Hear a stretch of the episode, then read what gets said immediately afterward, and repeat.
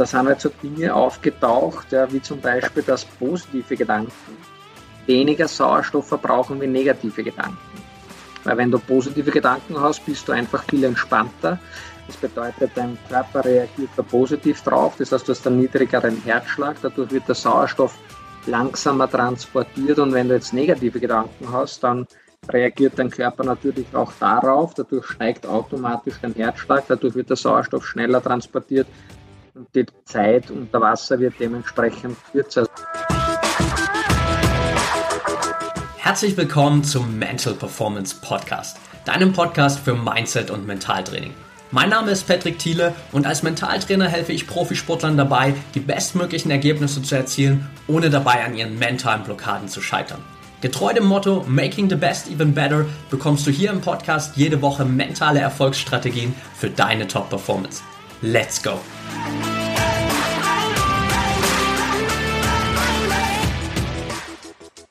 Welcome back hier im Mental Performance Podcast. Heute mit Christian Redl. Schön, dass du dabei bist, Christian. Ja, hallo.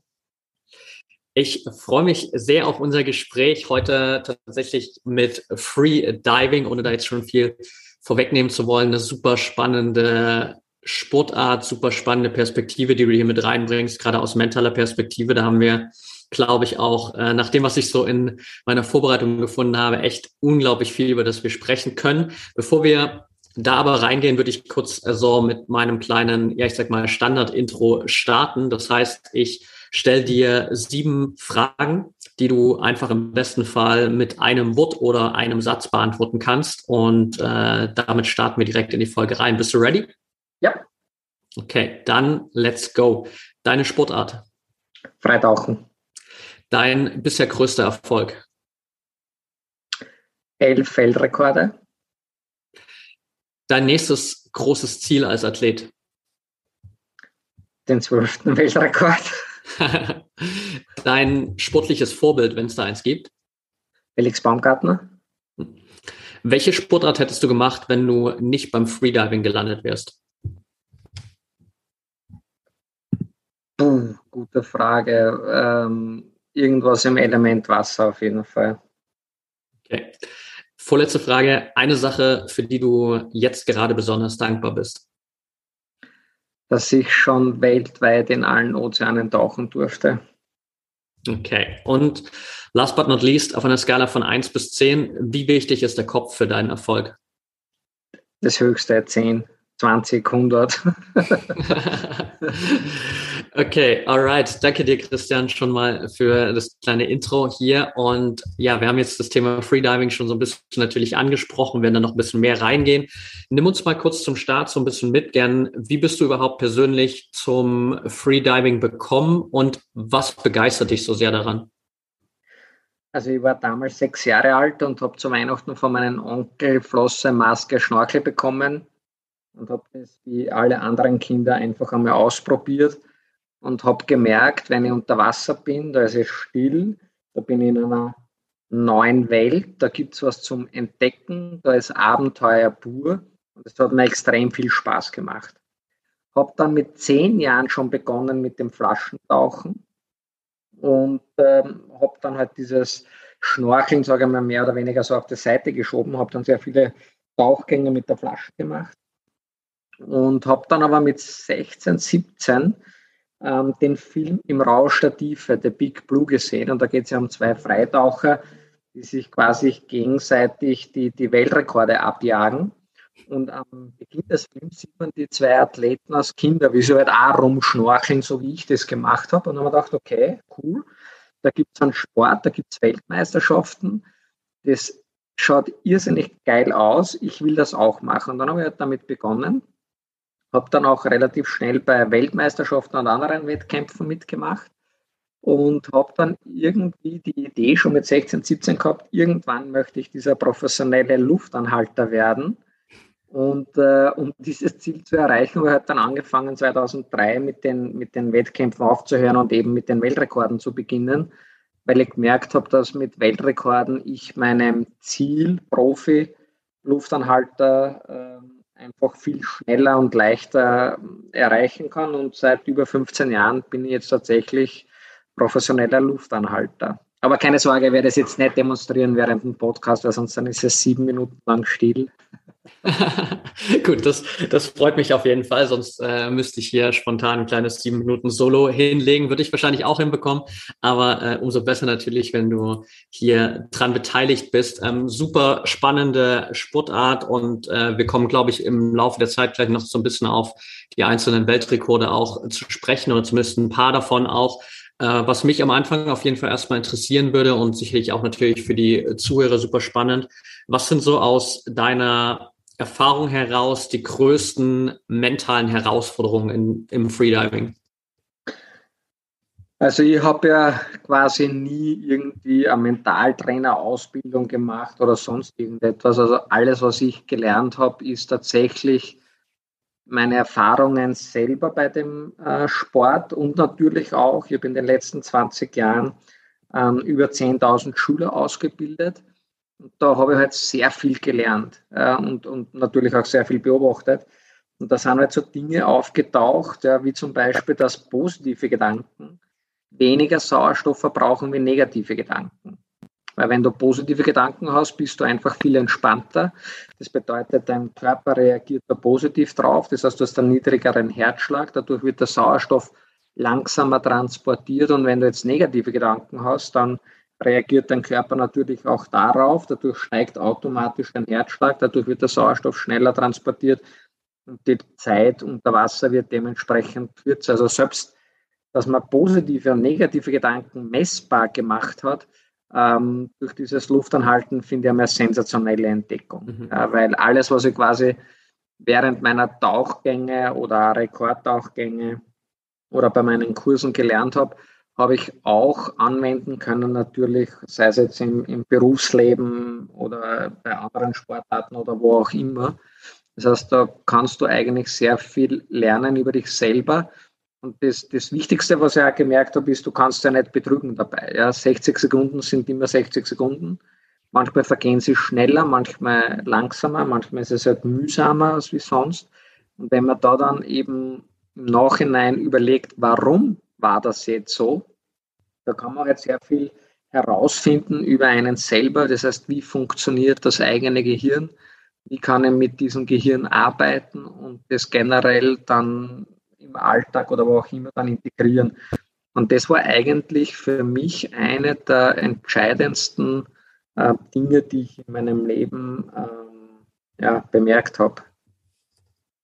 Super spannend. Also sicherlich ja auch nicht nur für Unterwassersportler sozusagen, sondern auch für andere einfach dieses Takeaway mitzunehmen dass positive Gedanken weniger Sauerstoff verbrauchen als negative, weil das kann sich natürlich ähm, oberhalb der Wasseroberfläche genauso äh, positiv oder eben auch negativ auswirken auf äh, die eigene Leistungsfähigkeit und super, super spannender Punkt auf jeden Ganz Fall. Genau, man, man, hört ja das immer wieder, ja, und, und es gibt ja viele Metalltrainer, die das erzählen, aber das, das was ich halt gemerkt habe, ist, äh, wenn man das jetzt hört, kann man das jetzt glauben oder eben nicht. Aber wenn du die Erfahrung selber machst, dann, dann erlebst du es ja auch selber und dann merkst du das auch selber.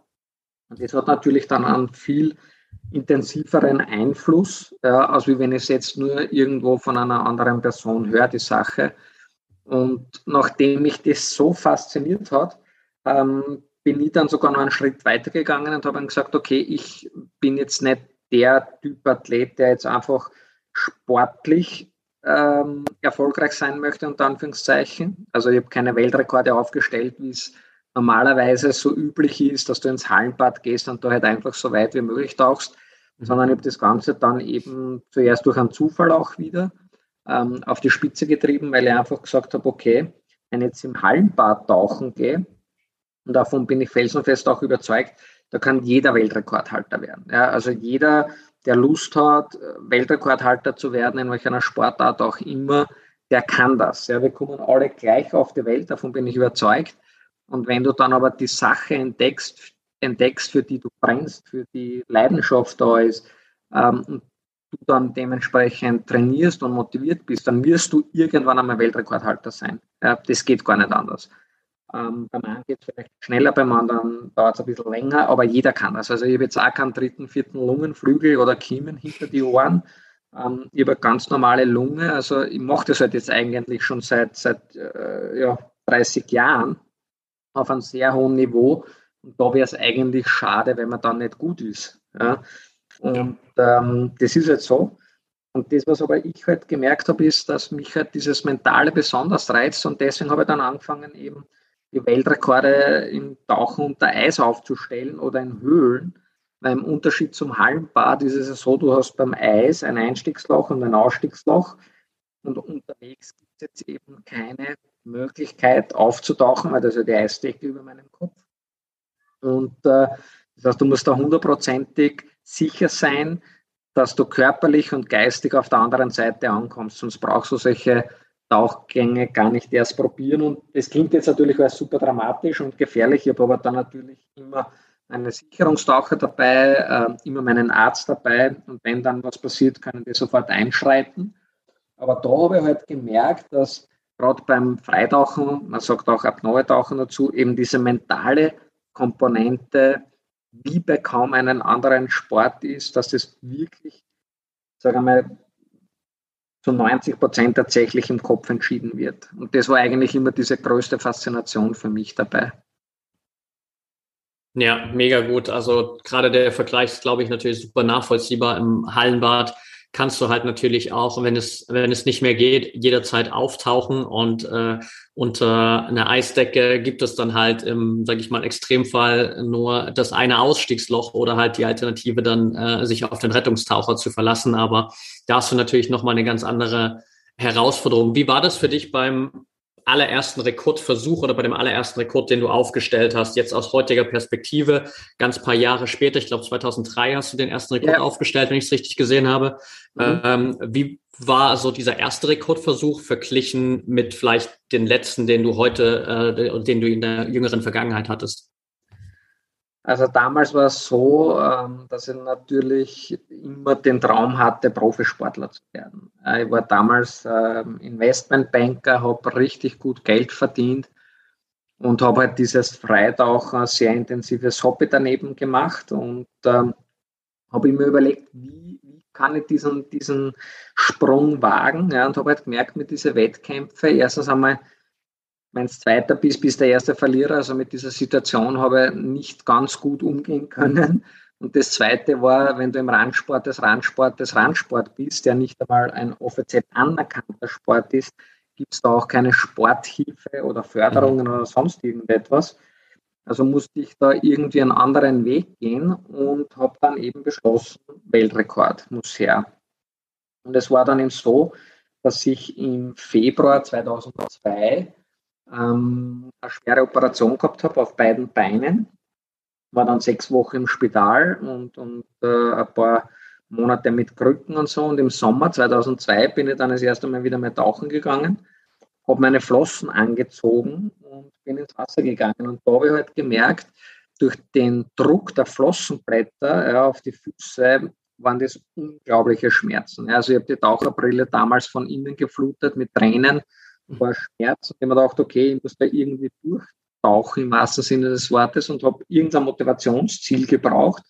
Da habe ich gedacht, okay, passt, jetzt ist es Zeit. Erster Weltrekord muss her, haben wir das Guinness Buch der Rekorde geschnappt und habe einfach da drin geblättert und habe geschaut, was gibt es denn für Unterwasserrekorde?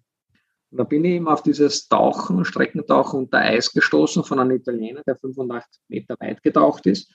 Da habe ich gedacht, das klingt jetzt nicht ganz so weit, das kriege ich hin war vorher noch nicht wirklich unter Eis tauchen. Und da haben wir gedacht, okay, das mache ich. Habe dann versucht, neben der Arbeit Sponsoren zu finden. Ich habe 100 E-Mails geschickt, 90 sind nie beantwortet worden, neun Absagen habe bekommen, von wegen wir unterstützen nur Fußball und Skifahren, also dieses typische österreichische Sportarten. Und eine Firma hat dann zurückgeschrieben, ja, okay, du kriegst von uns eine Uhr. Und ich habe mir gedacht, naja, gut, eine Uhr ist besser wie gar nichts. Und ich war aber so davon überzeugt, dass wenn dieser erste Weltrekordversuch gelingt, dass ich dann eben alles kriege in der Zukunft. Ja. Das heißt, die Sponsoren kommen dann leichter, die Medien kommen vermehrt auf mich zu. Ähm, alles auf eine Karte gesetzt. Ja. Habe sechs Monate lang dann eben für diesen Rekord trainiert, aber nur im Hallenbad. Und wir sind dann im Februar 2003 zum Meißersee nach Kärnten gefahren und äh, bin dann am Montag, für mein Leben nicht vergessen, das erste Mal unter Eistauchen gewesen. Und für Freitag war der Notar vom Guinness-Buch bestellt, die ganzen Journalisten, Fernsehen, alles war organisiert. Und wie ich dann am, am Montag das erste Mal ins Eiswasser gegangen bin, war meine Sicherungstaucher noch nicht ganz fertig.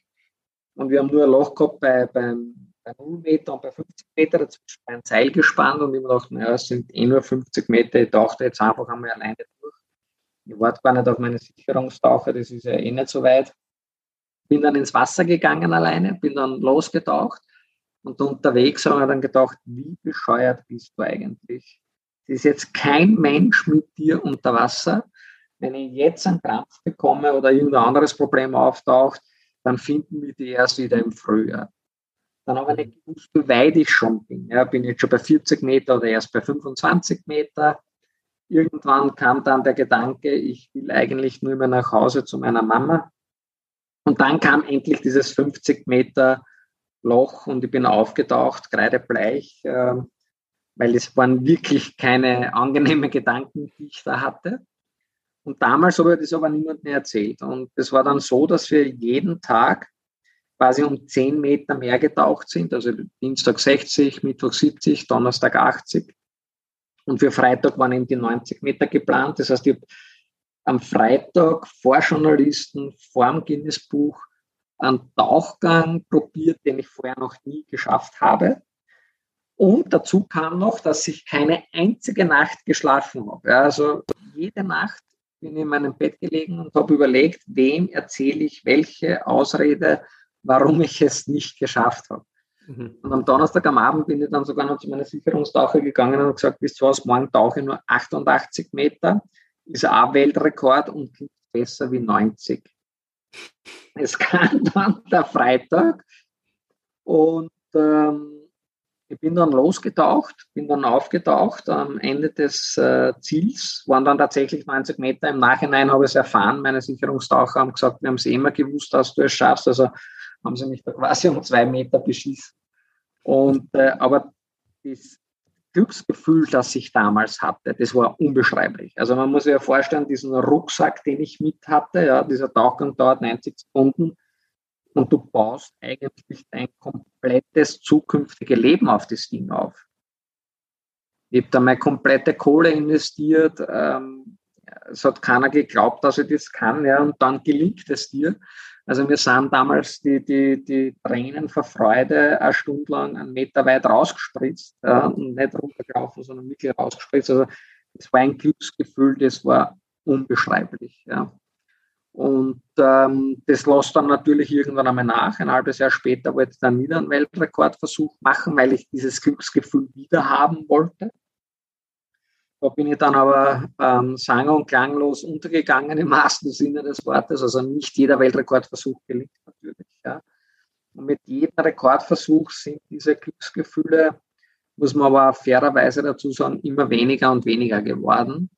Ähm, aber der erste, der war einfach unglaublich. Nichtsdestotrotz ähm, bin ich froh, dass ich halt die anderen Weltrekordversuche und, und teilweise heute halt auch geschafft habe, gemacht habe. Jetzt nicht mehr aus dieser Emotionalität heraus, aber für andere Dinge sind die halt dann sehr wichtig gewesen. Aber der erste war unbeschreiblich. Also bis, wenn, wenn jemand sowas erlebt hat, dann will er sowas immer wieder haben. Mega Story und äh, was mich auf jeden Fall dabei interessieren würde, wenn du sagst, du hast jetzt so diese Tage vor dem Versuch dann äh, nicht geschlafen, bist dann am Abend davor noch zu deinen Sicherheitstauchen gegangen und wolltest irgendwie um zwei Meter verkürzen.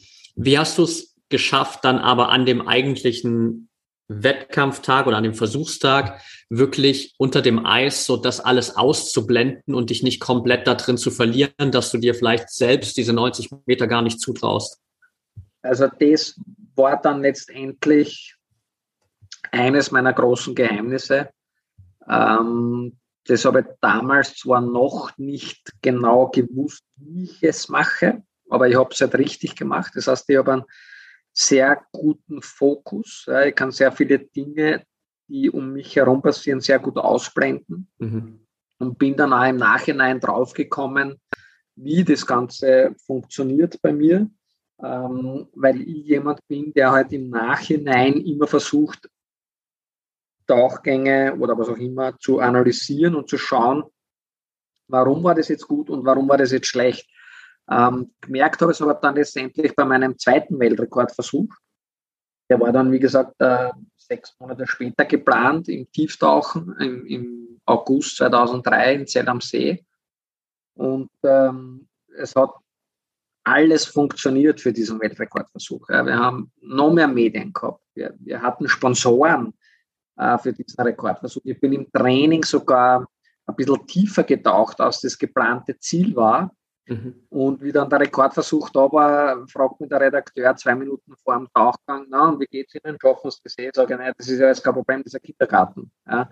Der Umschnitt war dann eben, ich liege auf der Plattform, Ärzte wieder auf mir mit Sauerstoff und ich bin bewusstlos geworden.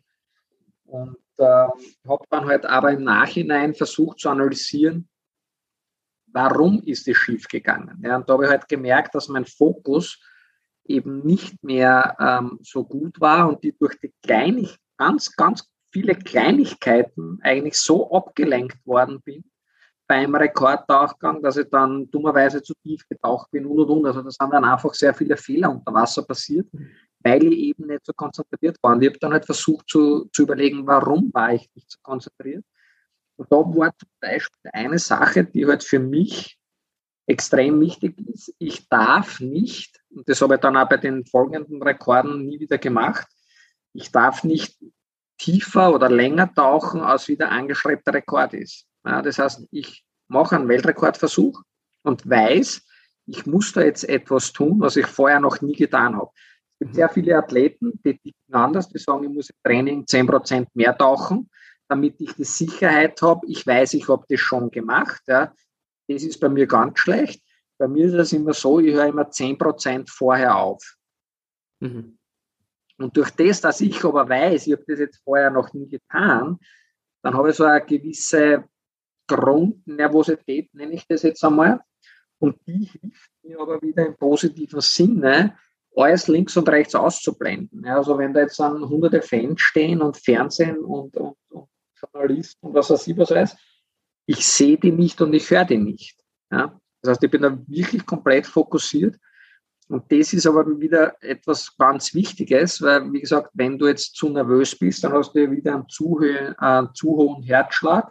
Es verbraucht wieder schneller einen Sauerstoff und dann kann das natürlich, wenn du an die Grenzen gehst, ähm, in einer Niederlage enden, in einer Bewusstlosigkeit enden. Und deswegen ist es halt für mich immer wichtig, äh, generell, was man immer tut, immer zu überlegen, warum war das jetzt gut und warum war zum Beispiel eine andere Situation nicht schlecht und dann einfach objektiv zu sagen, okay, das sind jetzt meine Lehren draus und beim nächsten Mal versuche ich das halt einfach besser zu machen. Ja, also ich habe durch diese nicht geschafften Rekorde sehr viel gelernt und auch durch die geschafften dann, weil da habe ich ja dann das überprüfen können, ob diese Regeln quasi mehr oder weniger, die ich für mich aufgestellt habe, äh, funktionieren oder nicht. Ja. Und da gibt es ja dann so Regeln wie eine Stunde vor dem Tauchgang gibt es keine Interviews mehr.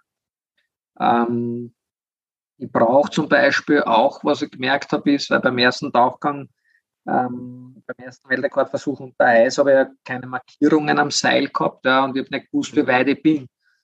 Bei meinen späteren Rekorden haben wir halt am Seil überall Markierungen angebracht. Ja, und ich tauche jetzt zum Beispiel nicht 100 Meter weit, sondern ich tauche 4 mal 25 Meter. Mhm. 4 mal 25 Meter ergibt auch wieder 100 Meter in Summe, aber 100 Meter klingt für mich irre weit. 4 mal 25 klingt schon mal nicht mehr ganz so dramatisch. Und dann tauche ich quasi in diesen 25 Meter Schritten und die ersten 25 Meter gibt es ja definitiv kein Problem. Zweiten 25 Meter gibt es auch kein Problem. Dann kommen die dritten 25 Meter, wo ich weiß, okay, jetzt wird der Sauerstoff weniger, jetzt fängt die Muskulatur zu brennen an, jetzt könnten diese negativen Gedanken kommen. Ja, und dann weiß ich aber, es sind nur noch 25 Meter und ich bin fertig. Mhm.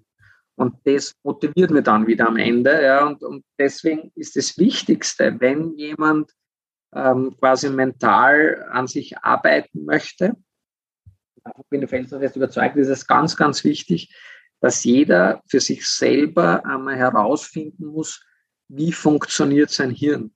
Ja?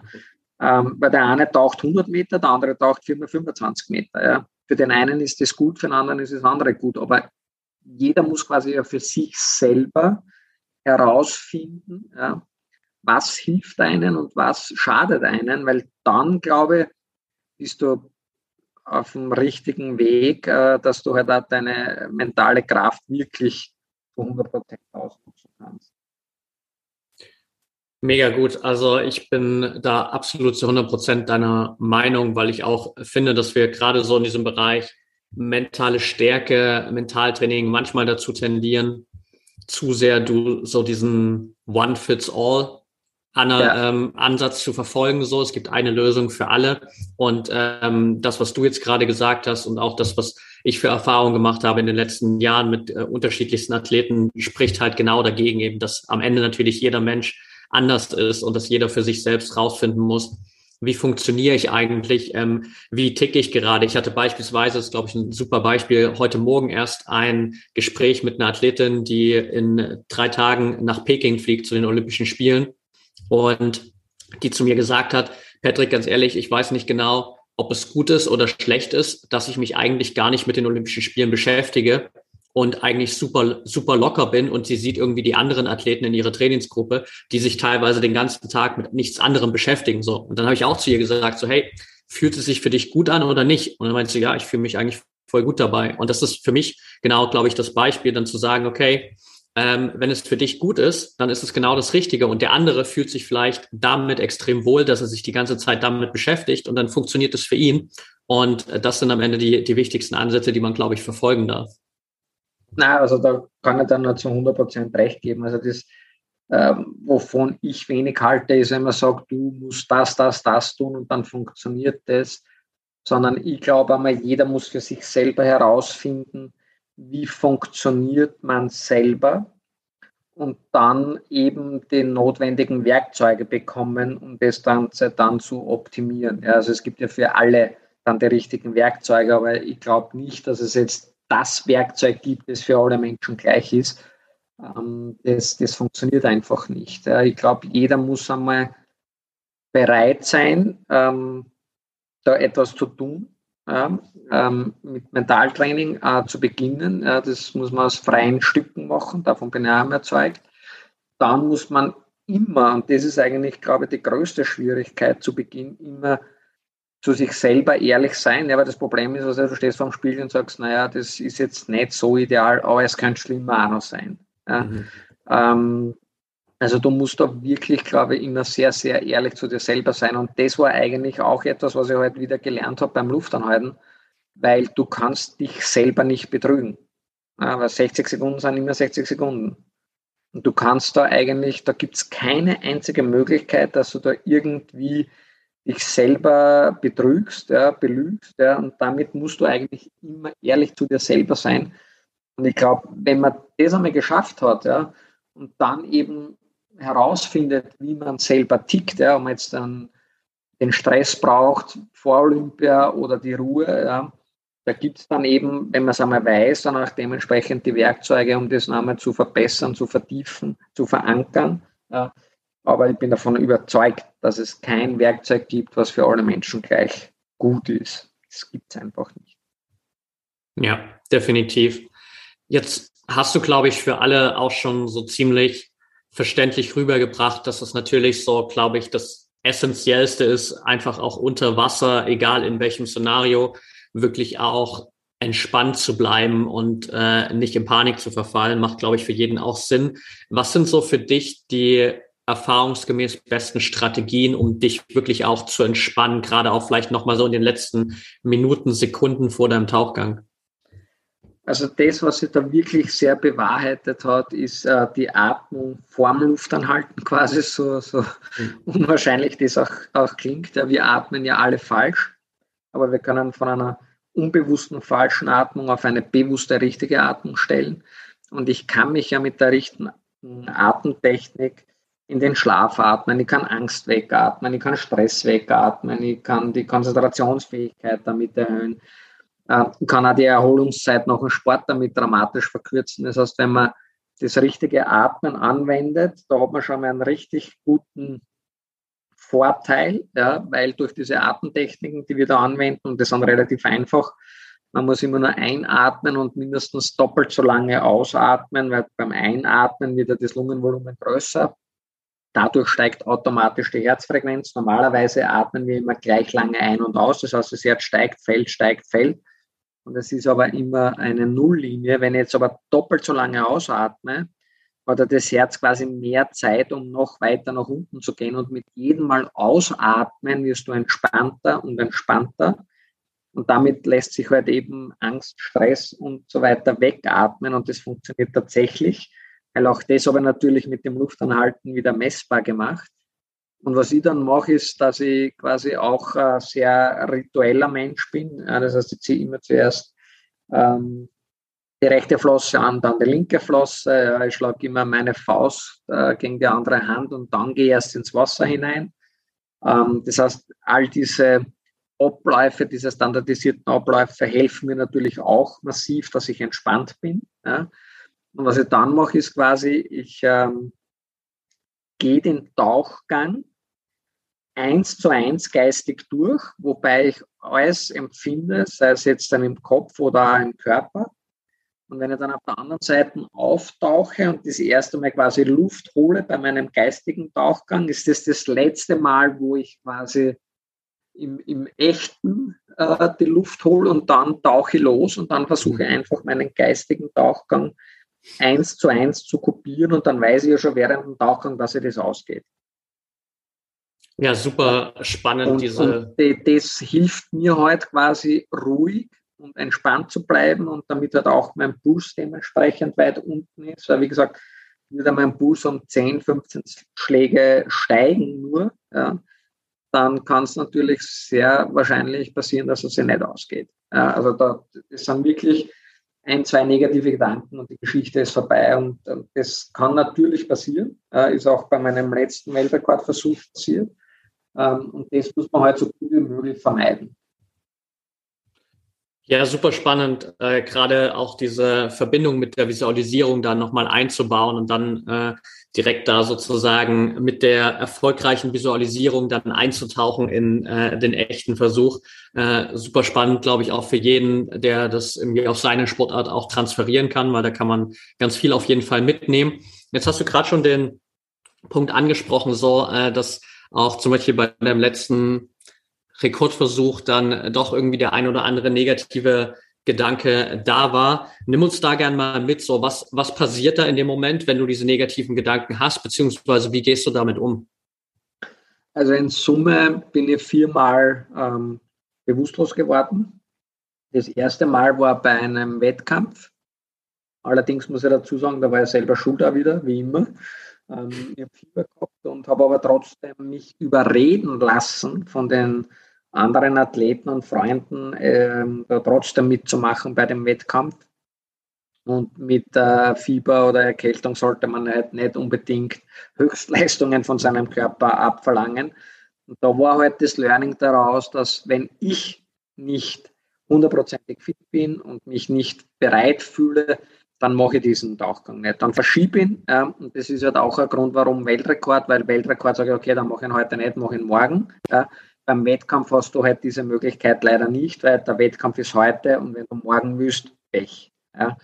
Nichtsdestotrotz war das ein ganz wichtiges Learning, dass ich eben nicht auf die anderen höre, sondern nur auf mich selber. Ähm, beim zweiten Mal, das habe ich erzählt, da war ich einfach viel zu größenwahnsinnig, weil der erste Weltrekordversuch so gut funktioniert hat. Aber ich glaube, ich bin unbesiegbar. Ich bin der Aquaman persönlich, ja, schlechte Vorbereitung. Also das wirklich alles schief gegangen im Nachhinein betrachtet, was nur schief gehen konnte. Wobei, da muss ich ja sagen, da war ich sogar froh darüber. Warum hätte der zweite Weltrekordversuch auch so gut funktioniert wie der erste? dann wäre er wahrscheinlich so größenwahnsinnig geworden, dass wir heute nicht mehr miteinander sprechen könnten. Weil dann hätte wahrscheinlich so irgendwas abartig Dummes probiert, ähm, das dann fix ganz schlimm die Hosen gegangen wäre. Also so gesehen bin ich darüber auch sehr froh. Beim dritten Mal wollte ich unbedingt 100 äh, Meter weit tauchen unter Eis als erster, weil ich über diese 90 Meter geschafft beim ersten Weltrekordversuch. Habe dann einige Jahre gewartet, habe dann zugeschaut, wie ein paar Athleten versucht haben, meinen Weltrekord zu verbessern. Die sind dann alle gescheitert daran und irgendwann habe ich gesagt, okay, pass auf, ich will jetzt unbedingt diese 100 Meter unter Eis Strecken tauchen, weil das ist dreistellig, das ist historisch, das, das, das bleibt auf ewig quasi in den Gedanken, weil ob dann einer 103 oder 105 Meter taucht, ist dann schon egal, aber 100 Meter der erste, das ist so einfach so was Historisches. Mhm. Und wir haben das alles geplant gehabt und sind dann zum Weißensee nach Kärnten gefahren, wo ich mir meine Eisrekorde aufstellen möchte. Und ähm, war strahlend blauer Himmel und ich kriege einen Anruf vom, vom Wetterdienst und die sagen, ja, packt euch jetzt Sachen zusammen, fahrt zu Hause. Es kommt jetzt ein Meter Neuschnee. Ja, und ich schaue aus, denke mal, blauer Himmel, was heißt da mit der Neuschnee? Never ever. Ja, morgen gehen wir tauchen, alles ist gut. Ne? Am nächsten Morgen wachen wir auf. Ja, ein Meter Neuschnee. Wir haben Zelte aufgebaut am See zum Aufwärmen. Wir sind auf der Schneelast zusammengebrochen. Ja, wir konnten nicht mehr aufs Eis gehen, weil da halt so viel Schnee war. Und eigentlich haben alle gesagt, packen wir die Sachen zusammen und äh, fahren zu Hause. Ja, es waren auch keine Journalisten und nichts da. Und ich habe gesagt, wisst was, ähm, egal, wir sind jetzt schon da, wir machen jetzt Training, seriöses Training. Ich mache zwar keinen historischen Weltrekord, also keine 100 Meter, aber egal, es ist ja dann noch da und alles da, ich mache 93 Meter. Mhm. Dann habe ich halt einen Weltrekord mehr, weil jetzt sind wir eh schon da. Ne? Wir haben dann alles vorbereitet und äh, ich bin dann eben losgetaucht ja, und habe aber gemerkt, dass die Situation schon auf den ersten Metern eine komplett andere ist als sonst. Normalerweise wird der Schnee vom Eis befreit, da, da, scheint die Sonne durch, da ist das Wasser grün, da ist es freundlich, da ist es hell, total angenehm. Ja, und durch diese dicke Schneelast, die wir natürlich nicht wegräumen konnten auf 93 Meter Länge, mhm. war es komplett dunkel Also das war stockdunkel. Ja, und ich habe nichts gesehen. Und das hat natürlich ein bisschen einen Stress verursacht. Ja, und ich bin dann halt irgendwie knapp vor dem Ziel bewusstlos geworden. Meine Sicherungstaucher mit dann an die Oberfläche gebracht. Der Arzt hat mir dann versorgt wieder mit Sauerstoff, alles wieder gut. Und äh, alle haben gesagt, naja, es soll halt heute nicht sein. Und ich bin dann ähm, äh, in mein Zelt gegangen, das wir notdürftig aufgebaut haben, wollte mich wieder umziehen und dann sitze ich da so und überlege mir, wenn ich jetzt so nach Hause fahre, und ich quasi mit dieser negativen Erfahrung jetzt schlafen gehe, dann gehe nie wieder unter Eis. Bin dann nach fünf Minuten zu meiner Sicherungstaucher gegangen und habe sie gebeten, noch eine Stunde zu warten in ihren Anzügen. Ich würde in einer Stunde den Tauchgang gerne wiederholen. Und nach einer Stunde bin ich dann wieder ins Wasser gegangen, habe aber natürlich gewusst, wie die Situation unter Wasser ist und habe dann diese 93 Meter geschafft und es war dann halt ein weiterer Weltrekord, der geglückt ist. Und das war aber für mich auch eine ganz wichtige Erfahrung. Ja. Zum Beispiel heute so, wenn ich ins Wasser gehe und trainiere und mein erster Tauchgang ist für mich gefühlt perfekt gewesen, dann ist mein Training beendet. Mhm. Weil ich immer das, das Wichtigste, was ich gemerkt habe, ist, immer wenn du mit einem guten Gefühl aufhörst, gehst du ja mit dem guten Gefühl schlafen, dann wird das im Gehirn verarbeitet, ja, und ich freue mich ja schon aufs nächste Training. Wenn du jetzt aber eine negative Erfahrung hast, ja, und du gehst mit dieser negativen Erfahrung schlafen, dann speichert sich ja diese negative Erfahrung natürlich ja auch in deinem Kopf ab. Ja. Und dann ist natürlich die Motivation immer mehr so groß, dann macht das Ganze nicht mehr so viel Spaß. Ja, und da ist es dann halt extremst schwierig. Ja. Und ähm, deswegen war das auch eine, eine, ganz großartige Geschichte für mich persönlich ja, in meiner Entwicklung, weil ich einfach gemerkt habe, wie wichtig es ist, dass du quasi immer positiv etwas beendest. Und was natürlich auch cool ist, ich habe dadurch für mein ganzes Team ähm, den größten Respekt auf Lebzeiten, ja, weil ich halt eine Stunde später nach einer Niederlage das ganze Name probiert habe und dann als Sieger hervorgegangen bin. Und ähm, beim letzten Weltrekordversuch wollte ich äh, tieftauchen unter Eis und hat eigentlich alles wirklich super gut funktioniert. und äh, relativ gut ausgeschaut. Ich habe sehr viele Jahre auf diesen Rekordversuch warten müssen, ähm, weil durch die Klimaerwärmung das Eis immer mehr ganz so dick war und immer weniger geworden ist, das Sehen immer mehr ganz so ideal zugefroren ist. Und wir haben da ein ganz kurzes Zeitfenster gehabt ähm, und sind dann zum See gefahren, hat alles gepasst. Das Problem war dann letztendlich, ich bin dann runter auf 71 Meter ähm, und wollte dann auftauchen. Es war total dunkel. Ja, wir haben schon äh, einsetzende Schneeschmelze gehabt, das heißt, das Wasser ist die, den Berg hinuntergelaufen und quasi seitlich in den See hineingedrückt worden und dadurch bin jetzt nicht ähm, senkrecht in die Tiefe getaucht, sondern war da schon in einer gewissen Schräge vom Seil. Ja, gesehen habe ich auch nichts. Und wie ich so aufgetaucht bin, habe ich halt das Gefühl gehabt, ja, ich habe mit einem Seil hochgezogen mit meinen Händen und ich hatte das Gefühl, ich greife ins Leere und ich komme nicht quasi ähm, Richtung Oberfläche. Also mhm. ich glaube, die bleibt quasi an dieser Stelle, wo ich jetzt bin. Und das ist natürlich ein unangenehmes Gefühl, ja, wenn du das Gefühl hast, du bewegst dich nicht weiter. Und ich habe dann äh, schon relativ früh begonnen, mit meinen Flossen zu schlagen, um eben da weiter nach oben zu kommen. Und habe aber das Gefühl irgendwie nicht losbekommen, dass ich mich nicht weiter bewege. Ähm, ich bin dann natürlich schon aufgetaucht, aber wahrscheinlich viel zu langsam und durch diesen negativen Gedanken äh, bin ich dann kurz unter der Oberfläche äh, bewusstlos geworden das Problem ist, äh, beim Tieftauchen kannst du aber nicht eine Stunde später so einen Tauchgang normal machen. Also da musst du wirklich ähm, eine längere Pause machen, quasi, weil ja das eine, Extremsbelastung für den Organismus ist. Äh, deswegen habe ich diesen Tauchgang nicht gleich unmittelbar normal wiederholt und, und ähm, ja, seitdem warte ich halt wieder auf einen guten Winter, um mir auch diesen Rekord wieder äh, zu holen. Das werde ich sicher machen. Ähm, aber da war halt eben das so, dass ich halt gemerkt habe, unter Wasser, hm, das ist jetzt dann nicht so wie geplant. Und das hat halt dann eben zu falschen Aktionen geführt und natürlich zu sehr vielen negativen Gedanken und dadurch der höhere Sauerstoffverbrauch. Aber im Nachhinein weiß ich ja wieder, was passiert ist, habe das Ganze wieder analysiert, habe das Ganze auch äh, im Nachhinein dann versucht zu optimieren ja, und ähm, deswegen bin ich davon überzeugt, sobald der, der Winter und der See wieder zulässt, dass ich diesen Rekordversuch probieren werde und dass es dann eben dementsprechend. Okay. Sehr cool. Dann drücken wir dir auf jeden Fall erstmal schon die Daumen, dass es da den nächsten Rekordversuch nochmal gibt und dass da auch alles passt.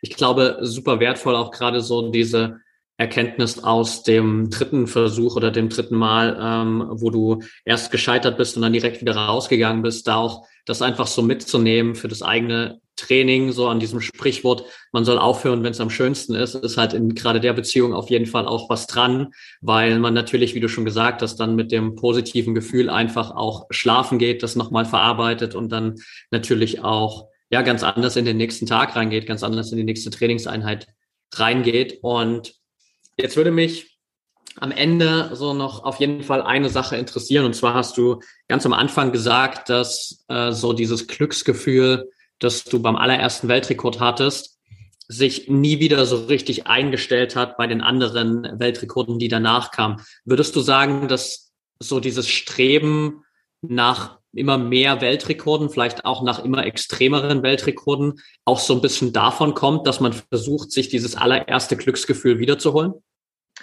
Also zu Beginn definitiv, ja, zu Beginn definitiv, weil das war so unbeschreiblich, dass man das natürlich wieder haben möchte. Ja. Und ähm, ich habe aber, muss ehrlich gestehen, nichts gefunden, was dem nahe gekommen wäre. Ich habe aber auch gemerkt, zum Beispiel beim zweiten Weltrekordversuch, der geglückt ist, hat er das Gefühl einen Tag angehalten. Ja. Beim dritten war es halt nur mehr eine Stunde, beim vierten war es überhaupt gleich wieder vorbei.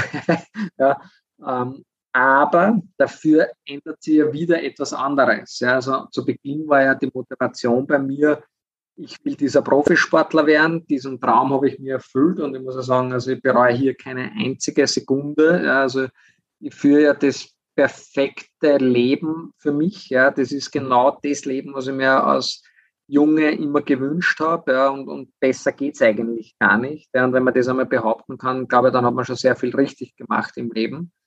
Und die Motivation für Rekorde, die ändert sich halt dann. Ja, dann geht's halt nicht mehr so ums eigene Ego, weil irgendwann kommst du einmal drauf, jeder Weltrekord ist natürlich nur eine Befriedigung für das eigene Ego. Ähm, auf der anderen Seite wieder habe ich halt aber auch gemerkt, durch die Weltrekorde kommst du halt in die Medien und kannst da auf andere Dinge hinweisen. Ja, und für mich ist es halt extrem wichtig, ähm, nachdem mir der, das Wasser, das Element Wasser oder auch die Ozeane so viel gegeben haben in meinem Leben, ähm, möchte ich da jetzt etwas zurückgeben und einfach die Ozeane retten. Ja, und wenn ich halt quasi einen Weltrekord aufstelle, und dann eigentlich über dieses Thema Ozeanschutz reden kann, dann ist halt dieser Weltrekord für mich damit legitimiert. Ja, also ich würde jetzt keinen Weltrekord mehr tauchen, nur um mein eigenes Ego zu befriedigen. Also das, ähm, das, das, der Zug ist abgefahren. Ja, Jetzt hast du eigentlich schon den perfekten äh, Anfang gemacht, um auch so ein bisschen nochmal über dein Seven Oceans Pro äh, Projekt zu sprechen. Ähm, du hast gerade schon gesagt, so dass es einfach für dich auch ein Riesenthema ist, äh, als jemand, der, wie du schon gesagt hast, auch so die sieben Weltmeere gesehen hat da auch was zurückzugeben und da auch sich für den Schutz der Weltmeere einzusetzen. Nimm uns gerne mal so mit, was ist die, die Vision von Seven Oceans und äh, wie kann man dich da vielleicht oder das Projekt vielleicht auch aktiv unterstützen? Also es ist so, dass ich ja quasi das erste Mal schon mit 16 Jahren im Roten Meer getaucht bin und äh, auch im Mittelmeer. Und ich habe schon als Kind immer die Dokumentarfilme vom Hans Haas und vom Jacques Cousteau gesehen und ähm, habe halt das große Glück gehabt und dafür bin ich wirklich dankbar, dass ich schon fast auf der ganzen Welt tauchen war. Ich war ja am Nordpol tauchen, ich war in Grönland tauchen, in der Tahiti, in der Karibik, äh, auf den Malediven, in Asien, überall. Also ich habe das wirklich alles selber erlebt und ich sehe halt auch, wie die Entwicklung der letzten Jahre waren. Und das wird halt immer schneller, immer schlimmer.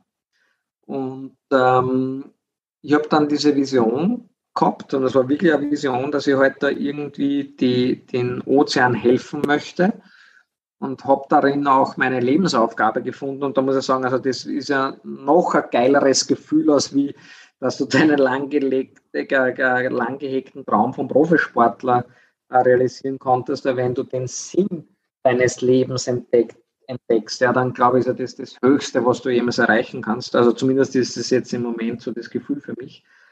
Und ich habe halt überlegt, was kann ich tun, weil ich bin jetzt weder äh, Meeresbiologe, Forscher, Erfinder oder irgendetwas. Aber ich bin sehr kreativ und ähm, weiß, dass man mit Emotionen äh, am ehesten etwas erreichen kann und bewegen kann. Und äh, habe da eben die Idee geboren, von Seven Oceans. Ähm, bei Seven Oceans geht es darum, dass ich quasi einen, einen Film drehen werde. Ich hoffe, dass wir jetzt dann jetzt loslegen können. Ja, das war jetzt leider halt durch die Pandemie jetzt nicht ganz so einfach. Ähm, aber die Idee ist, dass wir eben in den Weltmeeren tauchen gehen und auf der einen Seite herzeigen, was passiert, wenn wir die Ozeane schützen und die Schönheit quasi herzeigen und auf der anderen Seite die sieben größten Probleme der Ozeane. Ja, das fängt an mit Überfischung, Sharkfinning, Geisternetze, äh, Korallenbleiche, Plastikmüll und und und. Und das heißt, auf der einen Seite möchte ich das Sprachrohr der Ozeane sein und auf der anderen Seite äh, möchte ich eine Plattform sein für die Lösungen. Ja, das heißt, äh, wir sind ein sehr äh, engen Kontakt mit NGOs, mit Firmen, mit Einzelpersonen, mit Vereinen, die halt irgendwie versuchen, ähm, die, die Ozeane äh, zu einem besseren Ort zu machen.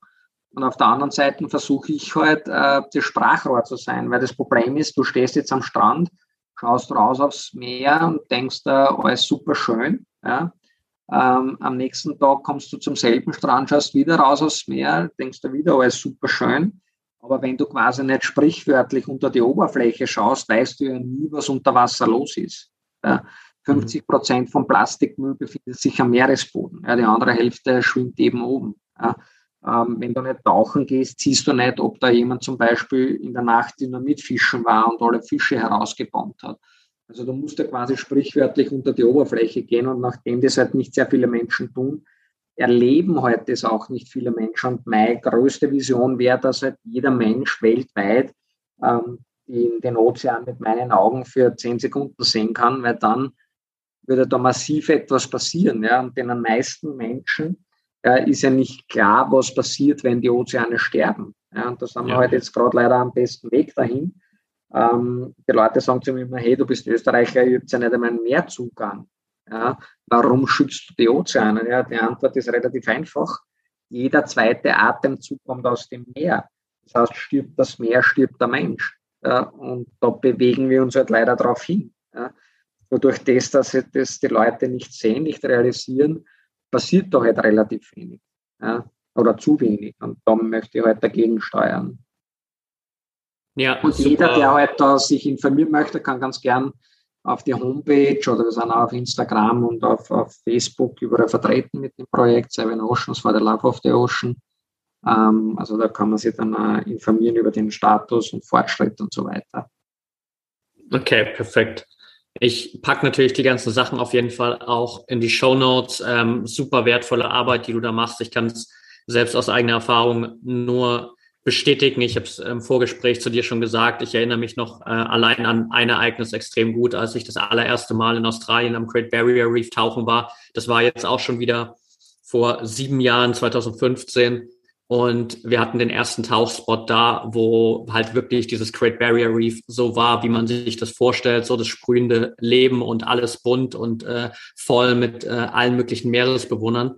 Und dann sind wir eine halbe Stunde gefahren und waren an einem zweiten Spot und da war einfach alles abgestorben, grau, da ist kaum ein Fisch rumgeschwommen. Und allein wenn man das sieht, äh, versteht man, glaube ich, relativ schnell, dass wir da auf jeden Fall was tun müssen. Seitdem sind schon wieder sieben Jahre vergangen und wie du schon gesagt hast, ich glaube, über diese Emotionalität die Leute zu bewegen, weil sie einfach mal gesehen haben, was da wirklich unter der Oberfläche passiert, kann definitiv ein sehr, sehr guter Schritt sein. Also vielen, vielen Dank dir auch, dass du da, so wie du so schön gesagt hast, das Sprachrohr der Ozeane bist.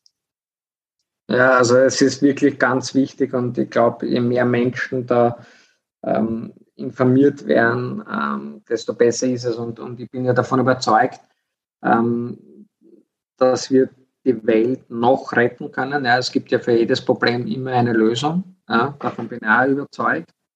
Ähm, auch etwas, was ich gelernt habe, vom problemorientierten Denker zum lösungsorientierten Denker zu werden. Ähm, aber es ist halt wirklich ganz, ganz wichtig, dass jeder halt versucht, in seinem kleinen, bescheidenen Rahmen so viel positive Dinge zu verändern, wie es nur geht. Ja, es sagt ja jetzt keiner, dass man nie wieder Auto fahren soll oder nie wieder auf Urlaub fliegen soll. Ja, also von diesen radikalen Ansätzen heute jetzt auch nicht so persönlich viel, weil mir ist eher wichtiger, wenn man jetzt sagt, man hat 100 Menschen. Und ich glaube, das ist ganz wichtig, dass die Leute das verstehen. Und wir haben jetzt dann drei Leute, die halt 100 Prozent alles versuchen, richtig zu machen, so wie Greta Thunberg und Co dann ist es zwar richtig und gut und wichtig, aber es nutzt nichts, wenn wir nur drei Leute davon haben und 97 Leute machen lauter Scheiß. Ja. Mhm. Für mich als Mathematiker wäre es jetzt viel wichtiger, wenn 97 Leute versuchen würden, das Bestmögliche zu tun und einfach zu schauen, wo kann ein bisschen Plastik einsparen, muss der Wasserhahn permanent laufen beim Zähneputzen. Das sind wirklich Kleinigkeiten im Alltag, wo jeder einen Einfluss drauf hat. Ja.